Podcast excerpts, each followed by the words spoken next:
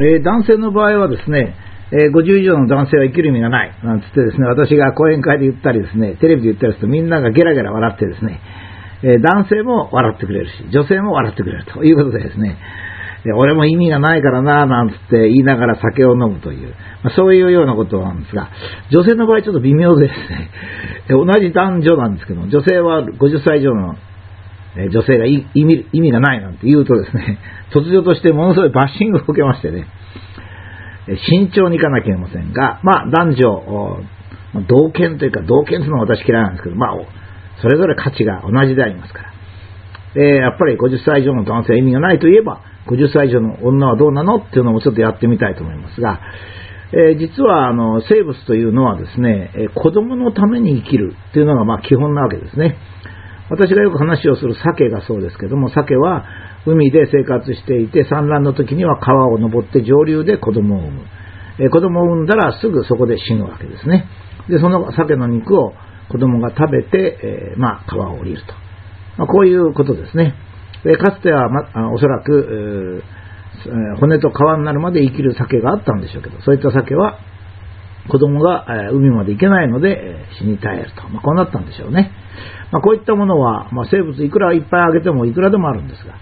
まあ、人間に一番近い猿でもですね、猿のメスは、ま、生理が終わったら、ま、使命を終わって、え死にます。えー、もちろん子供を産むことができないわけですし、それから猿の場合は、このままもう育ってすぐ育てますからですね、え特に、お母さんが必要ではないということですね。つまりお母さんにはお母さんの命というのがあるんじゃなくて、子供につながった命があると。こういう感じですね。私の本に、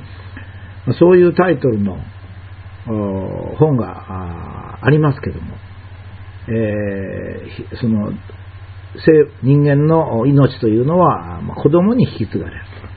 と、まあ、いうような内容を書いた2つの環境という、まあ、本がありますけどですね。えー、ところが、あまあ、昔は人生50歳だったらよかったんですけども、えー、女性が長く生きるようになるとですね、生物学者から見れば、なぜ人間におばあさんがいるのかと、ま、いうことは非常に疑問ですよね。えー、他の動物にほとんどおばあさんがいないのに、まあ、日本あの人間にはおばあさんがいる。これはあの、えっ、ー、と、医学が発達したからとそういうんじゃなくてですね、えー、まあ、更年期を乗り切れる、自分で乗り切れると、まあ、いうことですね。でこれはあの例えば人間の女性が欲が深いから乗り切れるっていうことにはならないわけですよね。あのやっぱり生物の寿命というのはある程度プログラミングされておりましてですね、えー、まあ、うん、死ぬべき時に死ぬと、まあ、こうなってるわけですね。えー、それをまあかなり研究をされてきて、えー、まあ今から10年ほど前に、まあまあこんなもんじゃないかなと思ったのがですね、実はそういう論文が出てきて、大体みんながそうかなと今思ってるのは、おばあさんには世話をするという、まあ、そういう使命があるらしいんだと。まあ、例えば昔はよくですね、おか子供が例えば3人、4人といるときに、お母さん1人じゃおっぱい足りなくて、まあ、おばあちゃんが、まあ、おっぱいを含ませてると。まあ、そのうち少しおっぱいが出るとか出ないとか、まあ、要するに体が、えー、若い時代に戻る、少し戻る。えー、それから孫の世話を見てると、おばあちゃんは孫の怪我はさせないんですけども、おじいちゃんはどうも怪我をさせる。最初のうちはおじいちゃんいい加減に見てるからってことだったけど、どうもそうでもない。えー、どうもそうじゃなくて、えー、おばあちゃんは親身になって母親としての感情が出てくるけども、おじいちゃんはま全然孫と言っても他人事だというようなことも分かってきましてですね。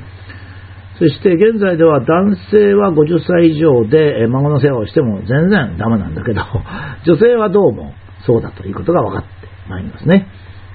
えこれはあのどうも自分の孫だけじゃなくて、何か社会全体、これはあの実はですね、えー、動物が、まあ、植物もおそらくそうかもしれませんが、あの生きるというのは自分の親とか自分の子供っていうんじゃないんですよね。あの、その社会での価値なんでですね。したがって、もちろんおばあさんの場合も自分の孫じゃなくても他人の孫でもですね、まあ、犬でもそうらしいし、それから世話の焼ける男性でもそうらしいんですよね。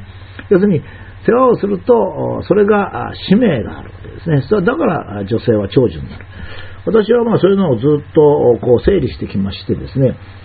女性がまあ平均寿命が86歳、男性79歳という差はですね、ちょうど7歳なんですますが、これは独身男性と、それから最大の男性の差と似てるんですよね。あの、最大の男性はですね、もう毎日のように奥さんから文句言われたり、え、それから台所仕事をさせられたり、まあ、それから文句を言われたり、も大変なんですよね。あの、生活稼いだり、ローンやったり。だけども長寿なんですよ。それはやっぱり生きる意味があるからですね。ところが独身男性は気楽な生活で毎日一杯飲みに行けるし、えー、別に部屋の中が汚くても誰にも文句言われない。ですけども、早く死ぬんですよね。でこれはやっぱり、不健康とかそういうんじゃなくて、やっぱりその生物が生きている意味が社会としてあるかどうかということですね。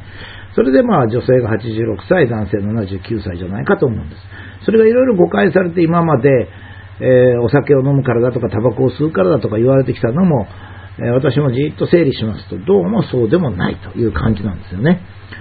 えー、そこで、えー、っと、50歳以上の男は今のところ生きる意味がないというのを1000回言いまして、これも少しもう少し考えてみまして整理をしますが、50歳以上の女性は、えー、生理が終わって子供を産めなくなるので、その意味での生物の子孫を作るという意味では意味を失うんですけども、その代わり約20年とか30年の人生をですね、世話をするということで若返るということですね。ですからこれはまあ非常に重要で、えおばあさんになったら世話をすれば年を取らない。というかですね、これどうもね、我々と女性は若い頃から、まあ、世話をすることによってどうもアンチエイジングって最近言うんですかね、そういうことがあるようですね。えー、つまり生き生きとするっていうんでしょうかね。あの、後でこのシリーズでお話ししますけども、老化するっていうのは必ずしも、必ずしも必然的じゃないらしいんですよ。でこれもですね、本当に私も、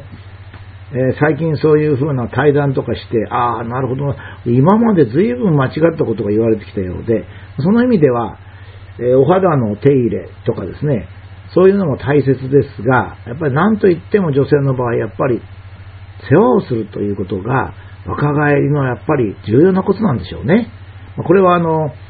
え男女どうとかいうことと全く違いますよ。私はだけど、女性はなんで子供を産むのかなんていうのと一緒ですからね、今話をしてるのは。そんなこと言っても無意味なんで、ま人生一つはそういう考え方があるということですね。えー、自分のために世話をするんではない。えー、あ、自分のために世話をするんじゃないっていうか、自分のためにまさに世話をするんだってことになるんですけど、年取らないっていうかですね、まあ、そういうことがあり得ると。えー、まあ、50歳以上の女性は、世話をすることによって若返る。もしくは長く生きると。そして、社会で、えー、まあ、このぐらいでも意味がないなと思ったらお亡くなりになる。それが男性は大体80で、えー、女性は85と、まあ、いうことなんだろうと。まあ、こういうふうに思います。